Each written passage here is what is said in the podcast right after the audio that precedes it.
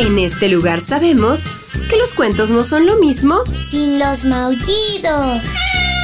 Que la imaginación es nuestro mejor ingrediente para viajar a mundos mágicos. Y que cada historia es una nueva oportunidad de divertirnos. Están en el lugar correcto. Bienvenidos a los cuentos de Sakuchan. Esta es la segunda parte de este cuento.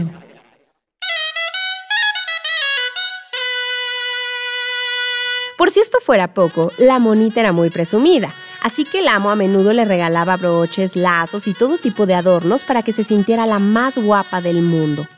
Cuenta la historia que un día de verano se fue de compras y apareció en la casa con un vestido ideal.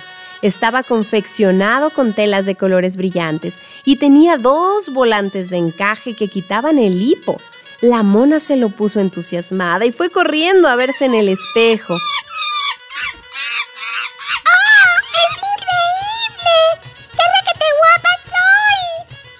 La muy coqueta se colocó sobre la cabeza un sombrerito de fieltro azul y se encontró tan, tan elegante que pensó que todo el mundo tenía que verla.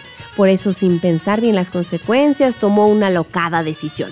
Escaparse por la ventana esa misma noche y cruzar el estrecho de Gibraltar para llegar a África.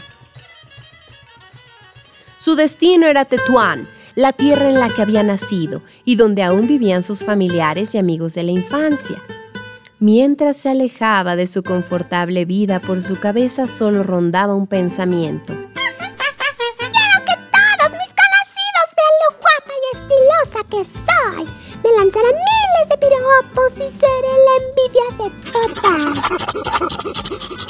No se sabe muy bien cómo lo hizo, pero el caso es que al amanecer, la mona apareció por sorpresa ante todos sus congéneres como había imaginado. La rodearon boquiabiertos y ella se pavoneó de aquí para allá como si fuera un pavo real. Monas de todas las edades comenzaron a aplaudir y a exclamar animadas. ¡Ay, qué guapa está! ¡Qué vestido tan bonito! Debe ser carísimo. ¡Qué envidia! Nosotras desnudas y ella luciendo un atuendo digno de una princesa. La orgullosa mona estaba encantada con el recibimiento. Notaba que había causado sensación y que hablaban de ella como si fuera alguien realmente importante. Escuchar continuos halagos le producía tanto placer. Debe ser una mona muy famosa en España, porque esas ropas no las lleva cualquiera. Sí, seguro que sí. ¡Qué fina es! ¡Qué gracia tiene al andar! Además tiene pinta de ser muy inteligente. A lo mejor es la presidenta de España y nosotros sin enterarnos. La fascinación que ejercía sobre todos era evidente, porque incluso los machos del clan tampoco pudieran resistirse a sus encantos. De hecho, uno de ellos, el mono más viejo y sabio, tuvo una idea que quiso compartir con los demás. Se subió a una roca y alzó la voz. Como sabéis, hoy hemos tenido el honor de recibir a un miembro destacado de la comunidad, que por lo que se ve ha llegado muy lejos en la vida.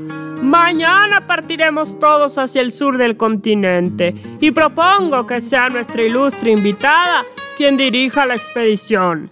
El aplauso fue unánime. ¡Qué idea tan buena! A nadie se le ocurría un candidato mejor para guiarles en un viaje tan largo y arriesgado.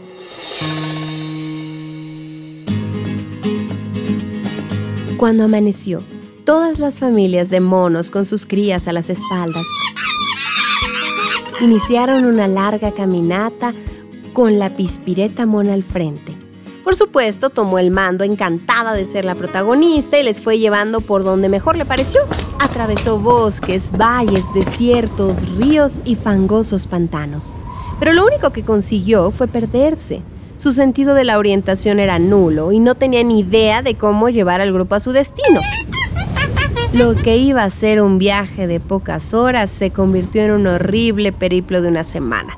Los pobres animales vagaron durante días de un lado a otro sin comida, escasos de agua, con magulladuras por todo el cuerpo. Cuando por fin llegaron al sur de África, las familias estaban agotadas y con la sensación de que no habían perdido la vida de milagro.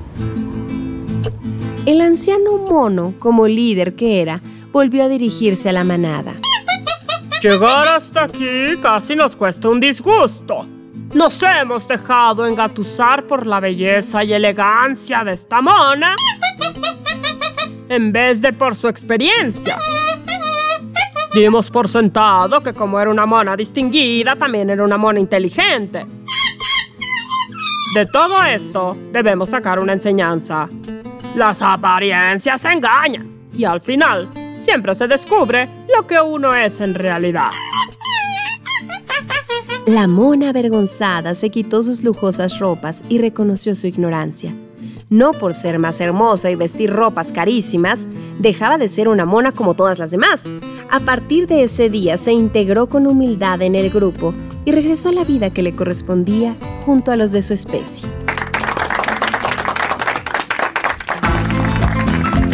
Colorín colorado, este cuento ha terminado. El que se quedó sentado, se quedó pegado. Cada persona es como es. Todos debemos sentirnos orgullosos de nuestras cualidades, pero no tiene sentido tratar de aparentar que poseemos talentos y habilidades que no tenemos, Sakuchan. Y es que con razón, dice el refrán, aunque la mona se vista de seda, mona se queda.